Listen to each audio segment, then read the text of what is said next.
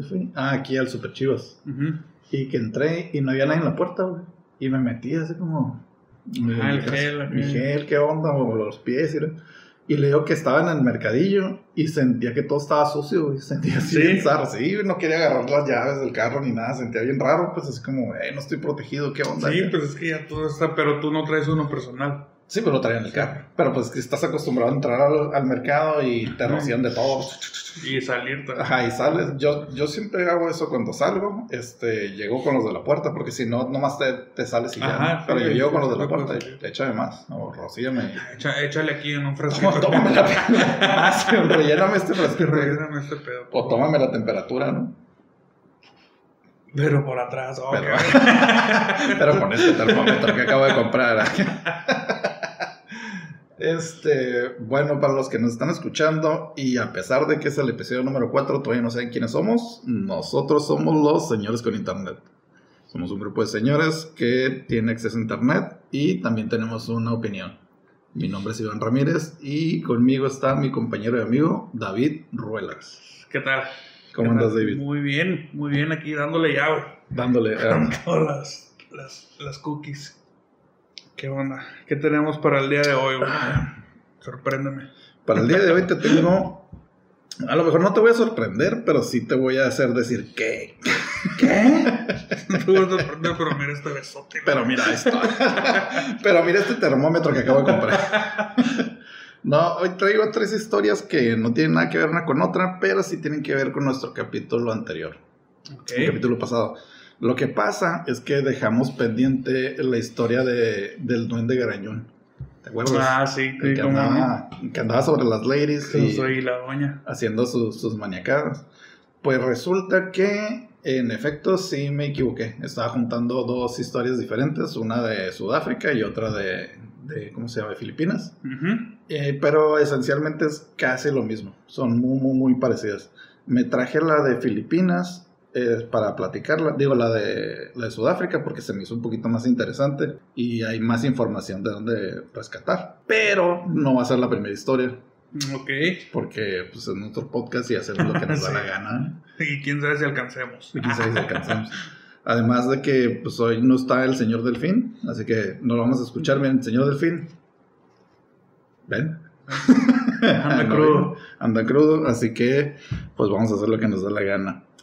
La primera historia que te voy a contar, David, es de la parte asiática de nuestro, de nuestro planeta. Ok, te cuento.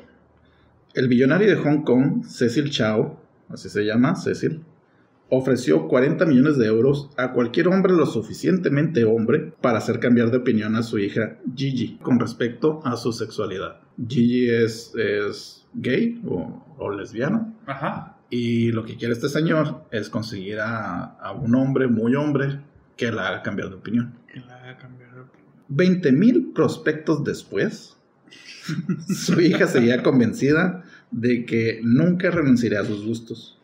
Y fue entonces que su padre tomó la decisión de doblar la oferta a 80 millones de euros. Damn. O sea, 20 mil personas intentaron hacerla cambiar de opinión. No, en la nota no sale, este, o en la información ¿Cómo? no sale cómo le intentaron hacerla cambiar de opinión, pero no lo lograron.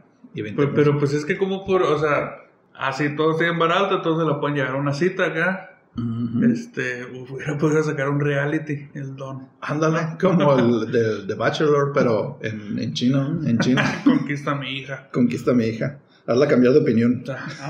Pero pues eso es muy, muy bueno. Me imagino güey, que vatos súper caritas acá no han de haber ido. güey. Sí, sí. Amados, caritas, güey. Digo, algunos de billete ya. No, pues eh, yo creo que la mayoría han de haber sido empresarios porque para ofrecer, o sea, para que tú tengas ni 80 millones de dólares para regalar a alguien que le va a hacer un cambio de, de, de mentalidad a tu hija, este, pues sí, es que es una persona muy adinerada. Y yo creo que las personas que acudieron al, al llamado, pues también eran empresarios, gente de dinero, gente que tenía, pues ahora sí que no, no le vayan a llevar a los tacos, ¿no?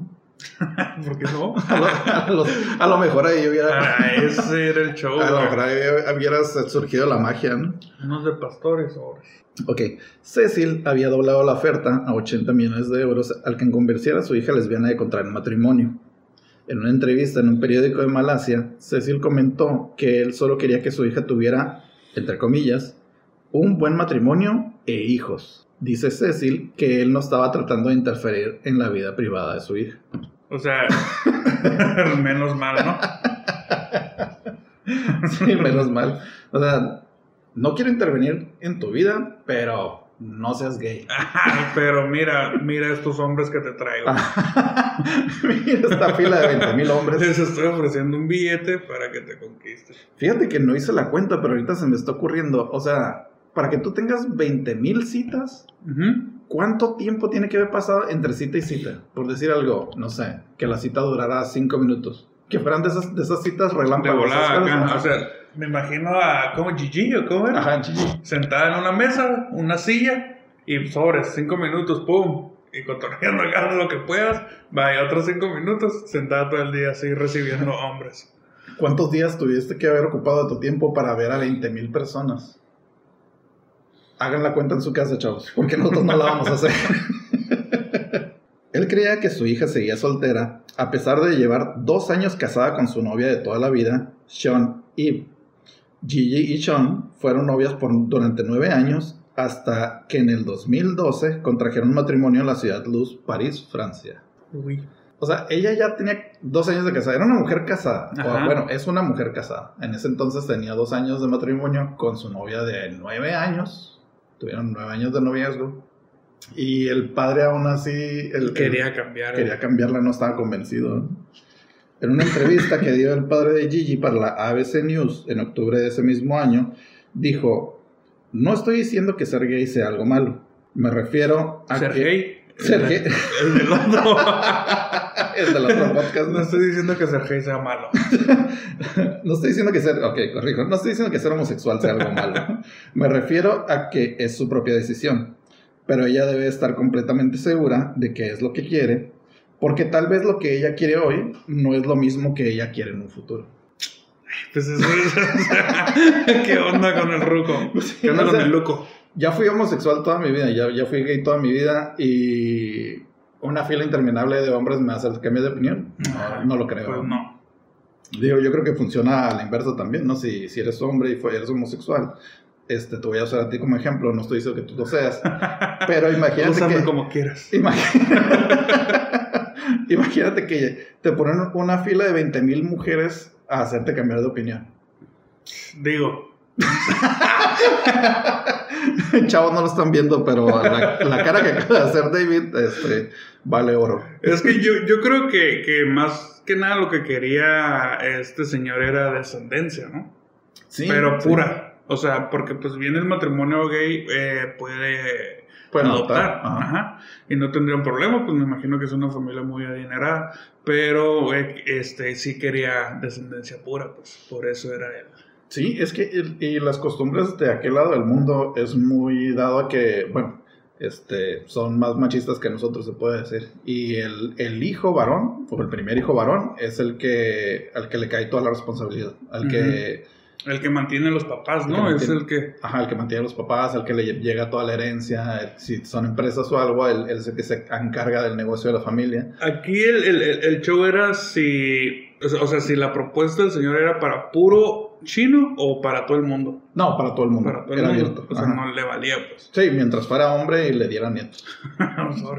Aparte de todo esto, dice, sin embargo, la señora Chao, la Gigi, dijo que, aunque la búsqueda de su padre ha dejado a su esposa angustiada, decidió ignorarla. Incluso se ofreció a cumplir con sus términos siempre que el pretendiente donara una gran parte del dinero a la caridad y no le importara su estado civil, porque pues ella estaba casada. Dice Gigi, no creo que la oferta de mi padre de ninguna cantidad de dinero pueda atraer a un hombre que yo encontraría atractivo, dijo en el South China Morning Post. Por otra parte, estaría feliz de hacerme amiga de cualquier hombre que esté dispuesto a donar grandes cantidades de dinero a mi organización benéfica, Fade in Love, siempre que no le importe que ya tenga yo una esposa. Y por último lugar, gracias papá, yo también te amo. Sí, o sea, estaban peleados. Pues yo, me sentiría muy enojado si mi padre me obliga a casarme con alguien que yo no quiero. O sea, no que me obligue, si lo está intentando, pues activamente. Sí, pues está, ajá. Si logró convencer a 20 mil hombres que vengan a hacerme cambiar de opinión sobre mi sexualidad, pues sí me molestaría bastante. Yo quiero una familia moderna acá. Fíjate que me puse a investigar sobre, un poquito sobre la, la fundación. Y, y, está padre lo que hace esta, esta mujer Gigi de la Fundación Faith in Love. Dice que es una organización benéfica registrada en Hong Kong y la misión de Faith in Love es apoyar el alivio de la pobreza, aumentar el voluntariado y combatir la discriminación y promover el arte como medio de expresión y, conexión. O sea, sí trae buen cotorreo. Pues, interesante. sí está interesante. ¿Y después de, de, lo que dijo ella, nadie se animó? Fíjate que sí se animaron. De hecho, hubo un caso muy sonado de, bueno, este que era el que más brincaba, de un estadounidense que le dijo ¿sabes qué? Yo, yo voy, me caso contigo, tenemos hijos si quieres, este, y todos los 80 millones de euros yo los dono a tu caridad. Y como postdata puso, yo también soy homosexual. O sea, él es, a él le gustan los hombres. Ah, sí. Pero él estaba dispuesto a hacerlo porque iba a donar 80 millones de euros a, caridad. Que uno más por la experiencia. Ajá, nada más por la anécdota. Para tener algo que contar. Imagínate, o sea, decir, este, ah, pues el David se perdió cuatro años y de repente volvió. ¿Y dónde andabas? No, yo, cuatro años si no tuviera ni un peso, si tú le vas a donar, güey. no, pero, o sea, tienes que ir a China, te tienes que casar, tienes que tener hijos. Pues, no, no, va, no vas a estar dos meses allá. Y luego me imagino que tampoco te va a dejar desamparado, así como, ah, no tienes dónde vivir, pues ese ya no es mi problema. Ajá, no, me imagino que todo, casita, carro, trabajo, todo, te ibas a tener allá. Digo, hasta que ya te hartaras acá de estar viendo a, tus esposas haciendo lo suyo. Pues. ese, es otro tema diferente. Eso es otro podcast. ok, la siguiente historia que te voy a contar tiene muchas como. ¿Cómo se pueden decir? Raíces o conexiones de otras historias que también están padres. Pero la principal está un poquito creepy. Bueno, no es cierto, está muy, muy creepy. Muy, muy creepy. está muy, muy creepy. A ver. Te voy a contar la historia de El Castillo del Terror y el señor Triple H. No el luchador. Triple H. el doctor Henry Howard Holmes fue uno de los primeros asesinos en serie documentados. Además de ser un asesino en serie, también fue un exitoso estafador y vígamo. Fue sujeto a más de 50 demandas solo en Chicago. O sea, hizo tantos fraudes que consiguió que lo demandaran 50 veces. Debe ser un tipo de récord. Pues me imagino. Howard llegó a Chicago en 1886 y fue entonces cuando comenzó a usar el nombre de H.H. H. Holmes. O sea, es un seudónimo, tenía un, nombre antes, pero no saben cuál es. Buscó asilo en una... Sea H, hace como mero J. Ah, ándale, que sea H.H. H.H. Holmes. Buscó asilo en una posada que contaba con una farmacia donde conseguiría su primer empleo y con el tiempo Holmes compraría esa misma farmacia. Se cuenta que los propietarios fueron asesinados por Holmes y fue así como se hizo de la farmacia, pero esto fue desmentido por varios historiadores que ubicaron a los antiguos dueños que se habían mudado de la ciudad de Inglewood y sobrevivieron incluso hasta el año de 1900. O sea, él llegó, él llegó, eh, le dieron quebrada de que, ah, quédate aquí, trabaja aquí con nosotros, y luego los mató y se quedó con la farmacia.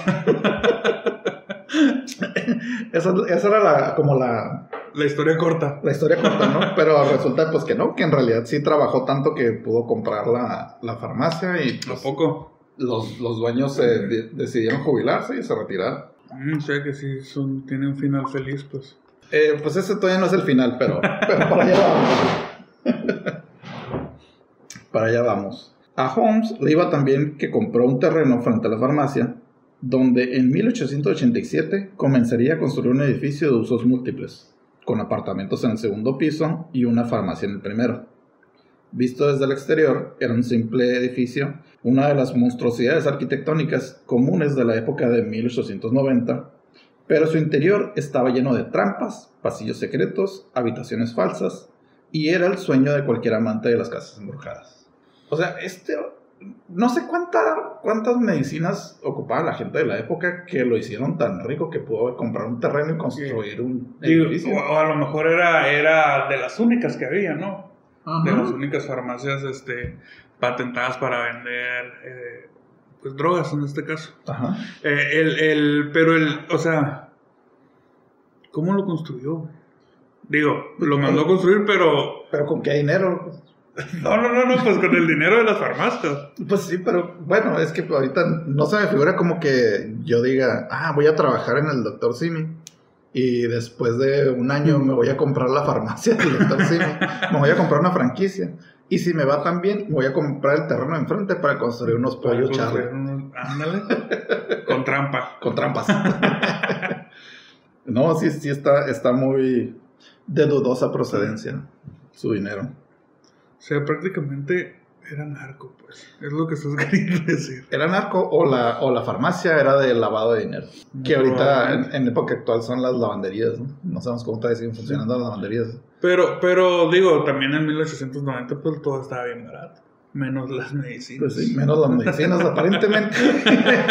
aparentemente era lo único que no estaba barato. Una de las primeras personas en llegar al hotel fue Ned Conner, junto con su esposa Julia. Ned comenzaría a trabajar en la farmacia, pero al poco tiempo abandonó el empleo y se mudó a otra ciudad al enterarse de que Holmes y Julia tenían una amorío. Su ahora ex esposa, Julia Smiley, ganó la custodia de su hija Pearl y ambas continuaron viviendo en el hotel. El día de la noche de Nochebuena de 1891, Julia y Pearl desaparecieron. Días más tarde, Holmes declaró que Julia había fallecido a causa de un aborto. El motivo real de su muerte o desaparición nunca fue aclarado. Pero sí se encontró el cuerpo. No. No, ni a su hija. No, ni a su hija. Él dijo que se había muerto y pues se acabó. Pero a ver, o sea, ¿este vato qué onda? O sea,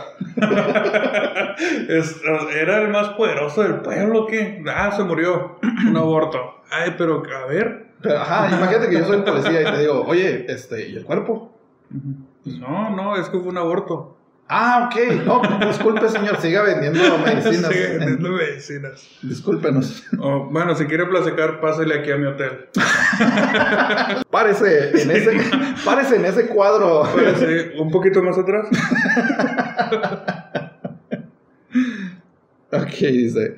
Para el año siguiente, en 1892, el hotel ya contaba con tres pisos y un sótano. Esto es importante. El primer piso se convirtió en un almacén el segundo en una cámara de tortura que tenía pasaje al sótano. El tercer piso se llenó con más habitaciones y a finales de diciembre ya se investigaba la desaparición de Emily Singregate y Edna Van Tiesel, ambas trabajadoras de Holmes. O sea, en cuestión de un año ya había desaparecido más que Ya desapareció. Y la estaban investigando, están diciendo, oye, pues está raro que tus trabajadores desaparezcan y que tengas una cámara de tortura en el segundo piso. Ajá, bastante. O a lo mejor, hey, nadie pase al segundo piso, por favor. y ahí van acá. Estoy remodelando, el, están poniendo los Z en el que segundo nadie piso. Entre, y ahí van a entrar, pues sí. Chinga, otra vez acá. No, decía la policía. a partir de entonces, los invitados que vinieron a recibir en este edificio fueron asesinados por Holmes. O eso es lo que se cree. En el hotel, las víctimas fueron envenenadas con cloroformo con gases, estranguladas o incluso asesinadas a golpes. Sus cuerpos fueron desechados en fosas de bodegas que contenían cal viva y ácido. Además, se vendieron algunos de los esqueletos. La mayoría de sus víctimas fueron mujeres y H.H. H. Holmes solo confesó 27 asesinatos, de los cuales solo se le pudieron comprobar 9, ya que el resto resultaron que aún se encontraban con vida en el momento de la confesión. Comúnmente se dice que mató alrededor de entre 20 y 200 personas. o sea, está, está muy grande el rango. entre 20 y 200. Qué pedo. O sea, lo vamos, estamos enjuiciando. ¿Cuántas personas mató? No, pues como 20, pero pudieron haber sido 200. como 20, no recuerdo. Más o menos por ahí. Pero obviamente, o sea, para tener todo ese tipo de asesinatos o poderlos cometer dentro de su, de su hotel, tuvo que haber un cómplice, ¿no? Sí, de hecho, sí tuvo un cómplice, pero lo, conoció después.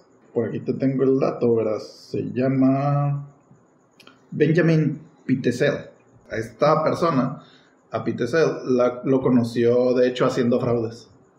Este, sí, porque de los fraudes que, que, se lo, que se le acusaban, este, vendía vendía propiedades hipotecadas por el banco, este, se transfería deudas. O sea, si hay una anécdota de una actriz que llegó a Chicago y él la fue y la buscó y le, inventó una historia de que ya la había conocido antes y la mujer la creyó.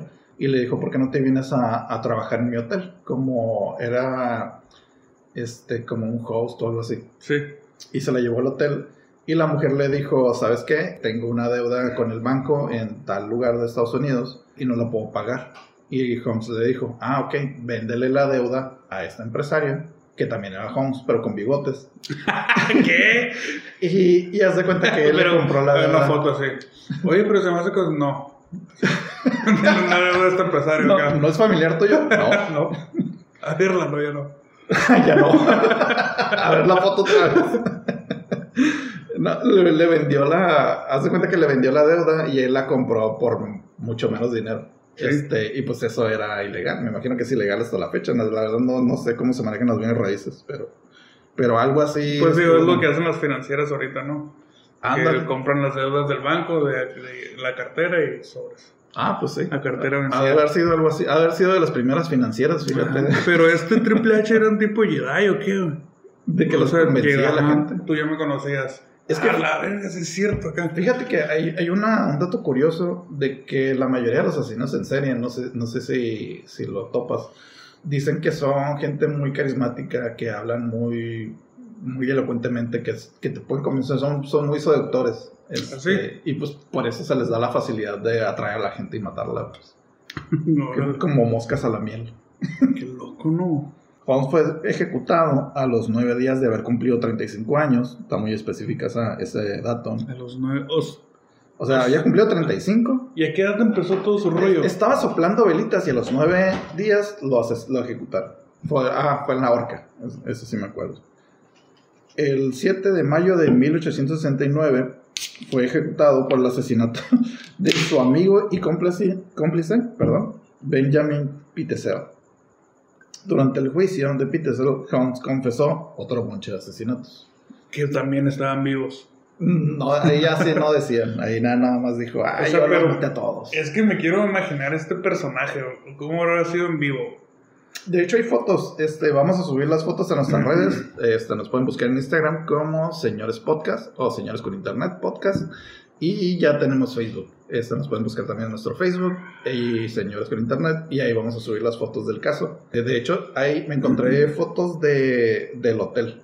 ¿Ah, neta? Del hotel, ajá, de cómo estaba antes y fotos de, de, los, pues más o menos, no es, no es un plano arquitectónico, pero es más o menos cómo estaba distribuida la casa con las trampas y todo eso. Está muy interesante. poco? Ay, de hecho, eso es lo que te quería comentar. ¿Todavía está?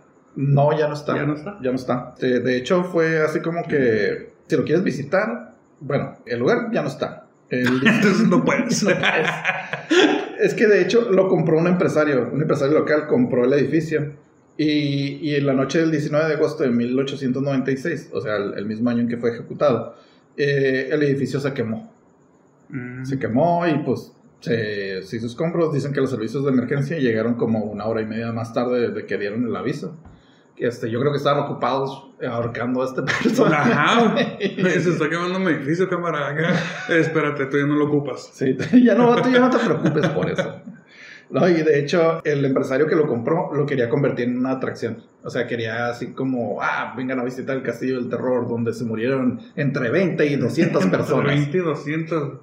Muy buena propaganda. Sí, no, es que fíjate que los mismos vecinos estaban en contra de eso. Pues una por la la historia del, del, lugar. Y pues yo creo que ellos pensaban como que la plusvalía se iba a ir al suelo. Y otra era de que, pues, oye, el, lugar es una trampa mortal. O sea, si vas a meter pues gente, imagínate que tú vas con tu familia y, ah, sí, vamos a ver la, la casa del terror o el castillo del terror. Y de repente, ¿y mi esposa? ¿Y, ¿Y mis hijos? y tú ya encadenado en el sótano, ¿no? ¿A qué momento pasó eso? ahorita en el, en el terreno donde estaba el edificio, este, lo único que encuentras pues es un terreno baldío y una pequeña oficina postal. Está la, la oficina postal de Inglewood. La oficina más embrujada del mundo acá. Fíjate que uno pensaría que sí, pero los trabajadores de ahí pues dicen que no, que no pasa nada.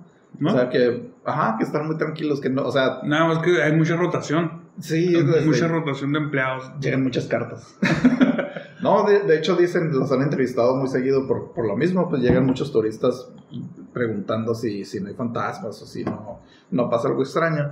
Y ellos mismos dicen que no, que no hay nada paranormal, que pues lo más paranormal es de que se pierda una carta, pero Uy. creo, que, creo que eso pasa en todas las oficinas postales. Sí, se perdió que fue el Triple H. Sí, fue el Triple H. Fueron los fantasmas del Triple H. Los...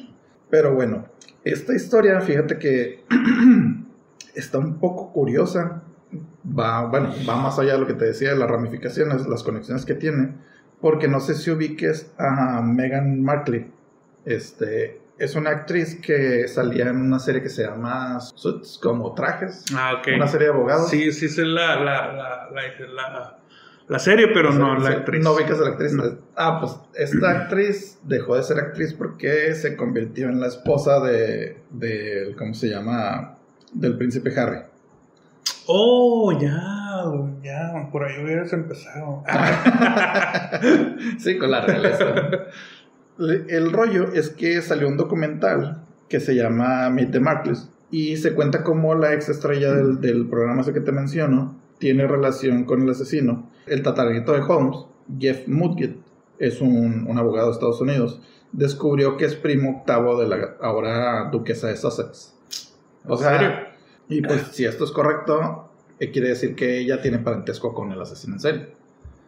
Pero pues, Ay, primo octavo acá. Yo creo que si todos nos ponemos a buscar, pues todos vamos a estar conectados, ¿no? En algún momento. Sí, de hecho, dato curioso aparte, dicen que la persona con la que más compartimos este ADN, todos los humanos, es con Genghis Khan. fue el que tuvo más hijos. Fue el que tuvo más hijos. ¿Cuántos hijos tuvo ese dato? Híjole, entre 20 y 200. Ese es el dato así. Pues, es, lo más exacto de lo que podemos llegar en este momento, pero se lo vamos a investigar. No, resulta que sí, Genghis Khan pues, es el mayor conquistador de la historia. Y pues aparentemente era una persona muy activa sexualmente. Y pues sí, todos tenemos un, pedacito de él, sin albur.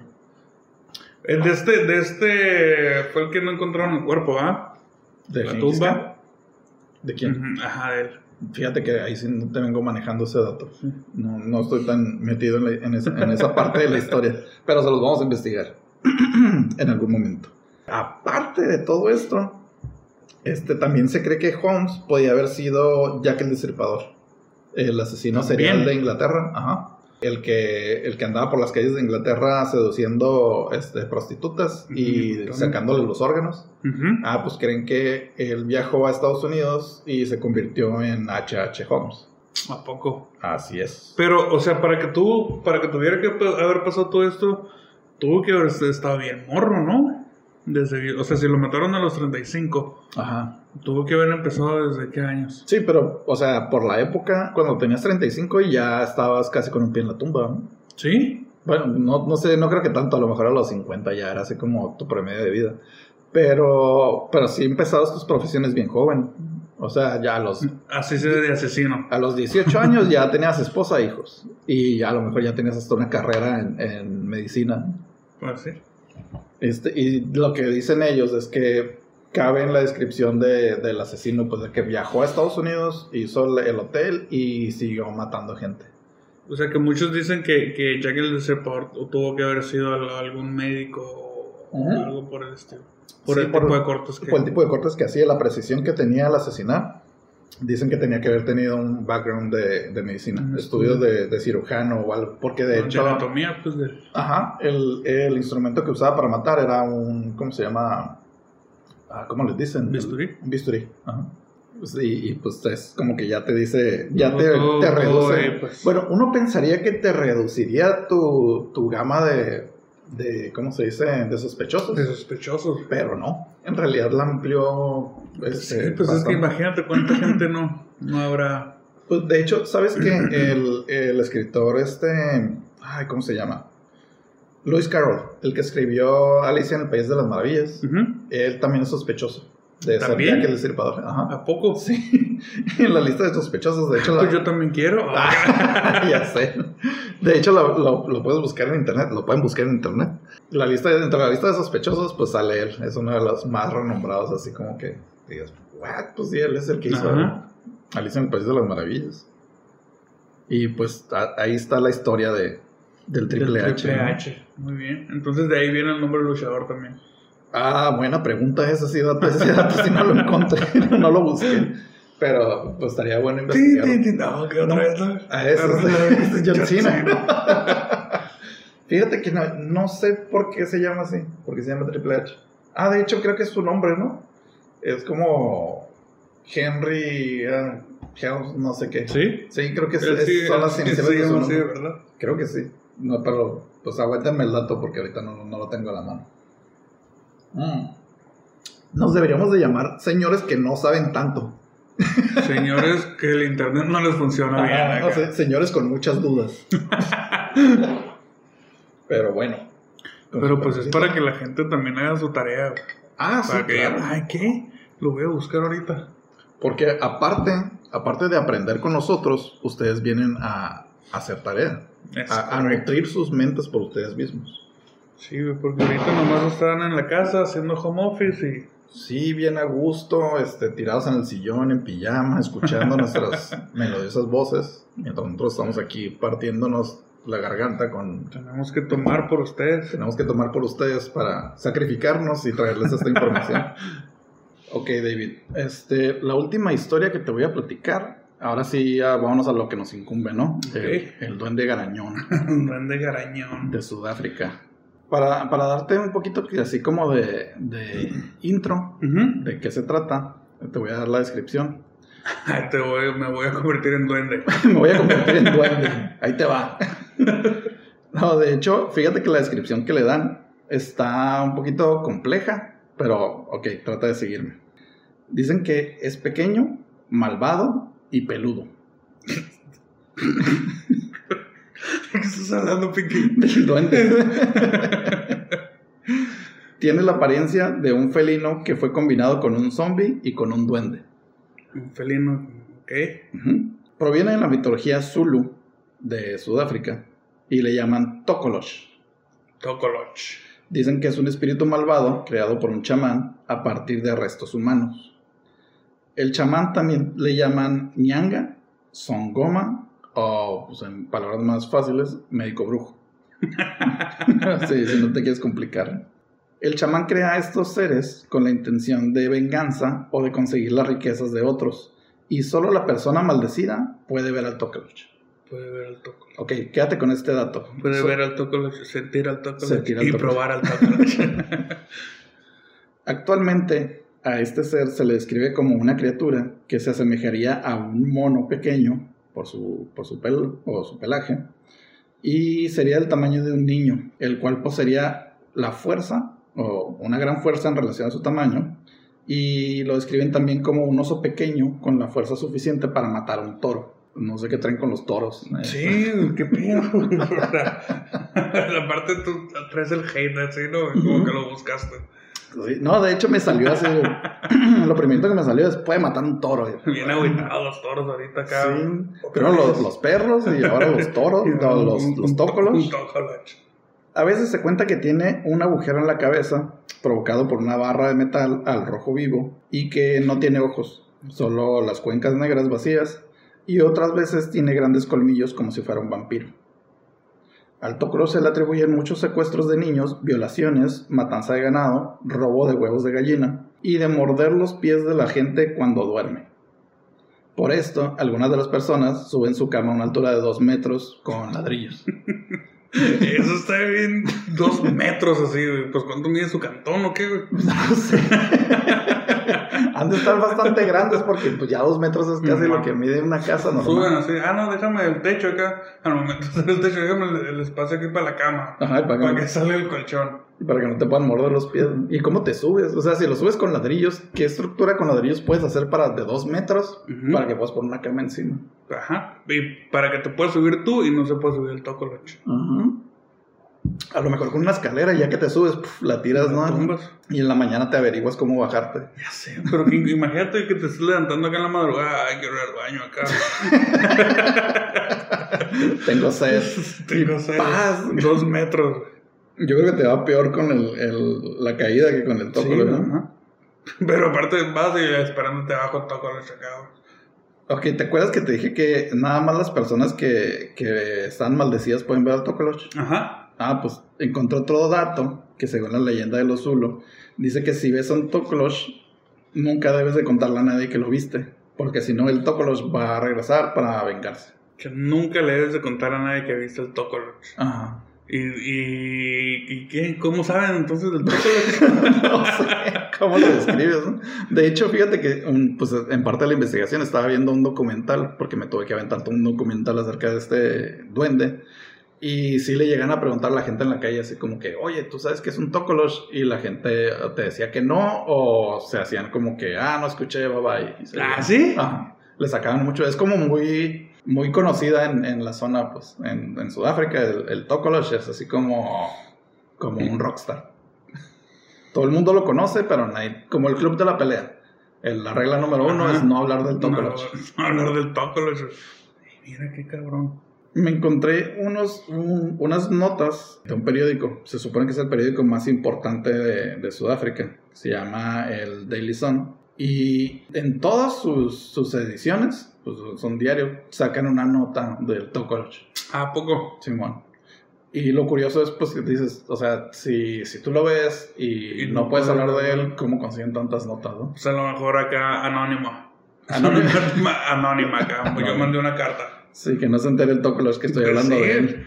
No, y es que sí sale con nombre y foto y todo el rollo. No, pues ahí los están como radio patrulla, ¿no? Venía a matarlo, lo dejó vivo. Se, encuentran en el hospital tal, en el cuarto tal, la camilla tal acá. Una de las notas, o la que más me llamó la atención, dice que en el 2018, Ciswe, es el, el nombre de, de, nuestro, de nuestro protagonista, se encontraba divirtiendo en un club para caballeros, donde bebía champaña en compañía de una hermosa mujer. Parecía una buena idea por en el momento, pero esa noche de pasión salvaje se convirtió en una vida de miseria. Dice Siswe, nos acostamos y se enamoró de mí. Consiguió mi número y me contactó para que nos volviéramos a ver. Decidí que no era buena idea y fue cuando ella me dijo que me arrepentiría. La mujer le dijo a Siswe que lo que él había hecho era un hit and run. O sea, choque y me escapó, ¿no? Ajá. Y eso era un insulto para ella.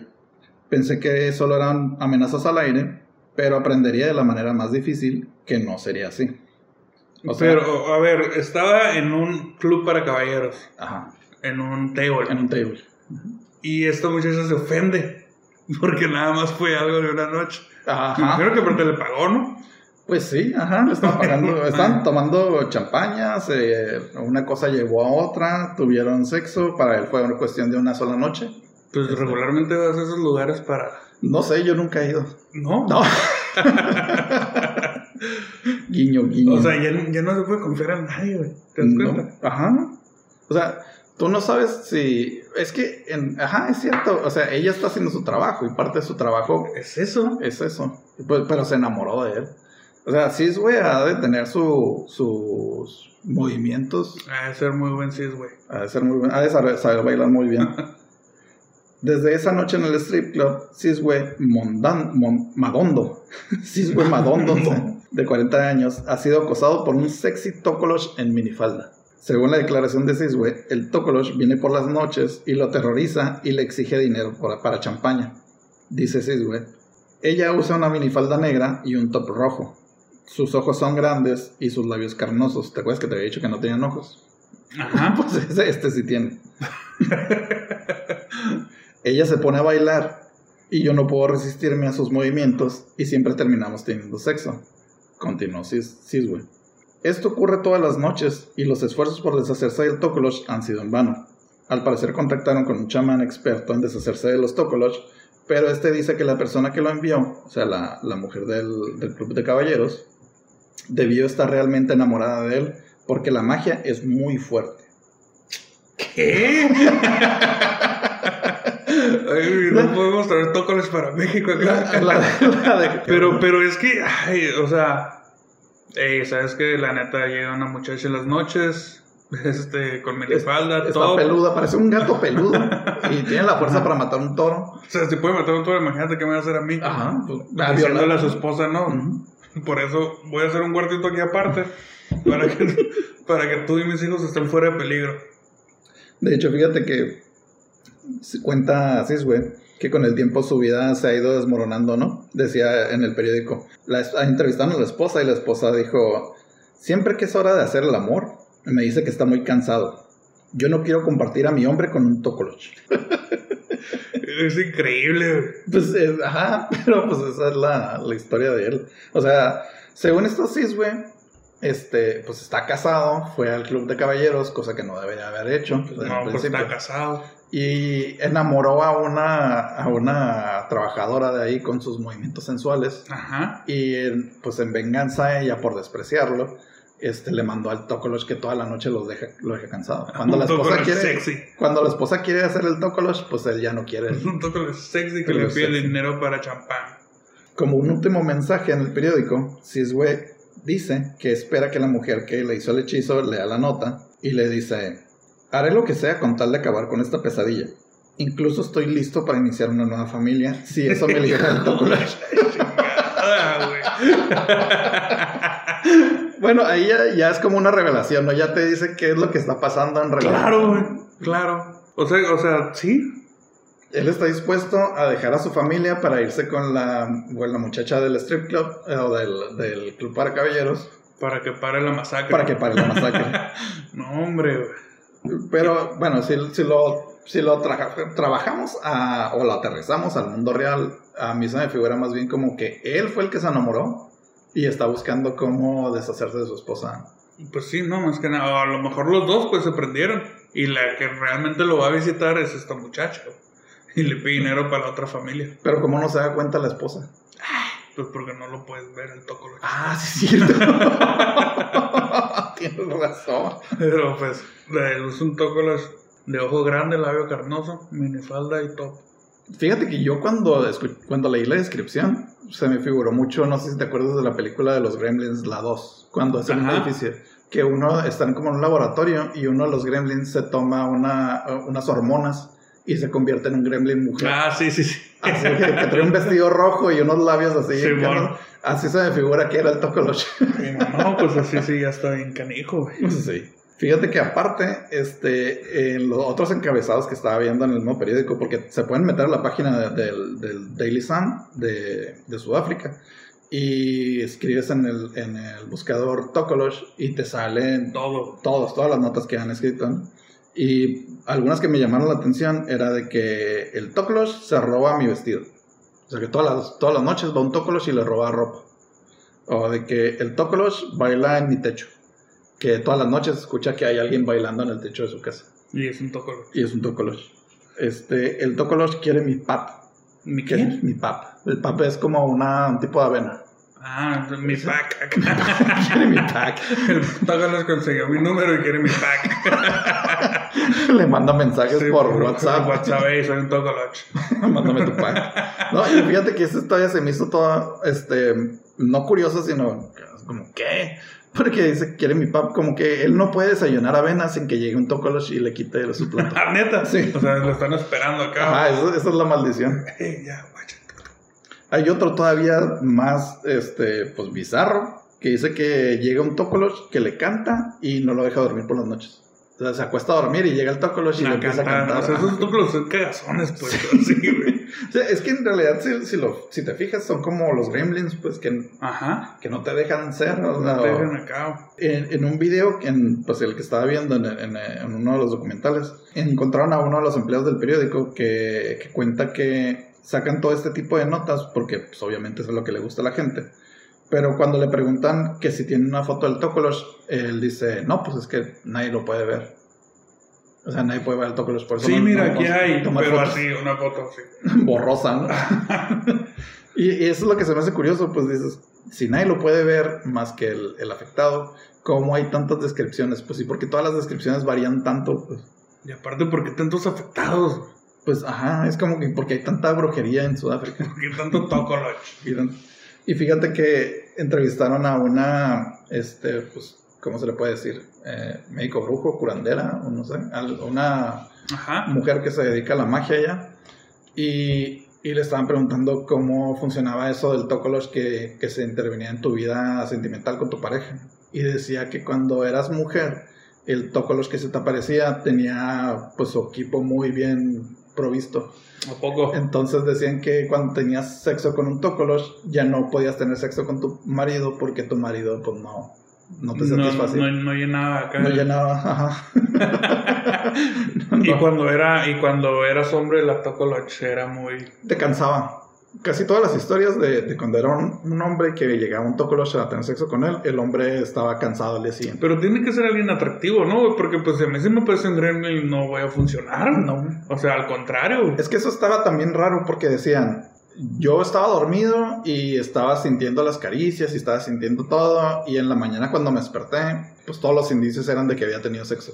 Como la señora que dice, ay, yo pensé que era mi esposo. Ajá, que decía, ay, yo, pensé que era mi esposo y me dejé querer y tapa y mi esposo en la otra habitación. Eh, este, y en la mañana, ay, fuiste un tigre, andabas bien león. andabas bien león. Y el marido así como, hey, cálmate, cálmate, intensa. yo no hice nada. Y pues, pues así es la historia del duende garañón, es lo que le estamos platicando el, el episodio pasado y pues más o menos está ahí. No, pues es que está muy extraño. Yo pienso que es totalmente el Tokoloch la, la, la amante, ¿no? Sí, yo también pienso que, bueno, es que va mucho del, de la zona, ¿no? La, mucho de la superstición y eso, y yo soy en parte escéptico de todos esos temas. Pero se me hace como, ajá, como muy. ¿Cómo se, cómo se le puede llamar? Muy fantasioso del, o una escapatoria fácil para decir, ah, ya no quiero ser mi esposa. Es como si llegas tú con tu, con tu, con tu esposa, pues, este, o, o, ahí en, en, en, general, pues, cualquier, y que, pues, ella no se siente igual acá, ¿qué onda? ¿Quién se comió mi torta acá? Sí. y que no hay un tocoloch. Ah, bueno. Y, ya pues lo aceptas como parte del... Sí, bueno, fue un tocoloch. Ah, chingado. Y te vas y te buscas otra esposa.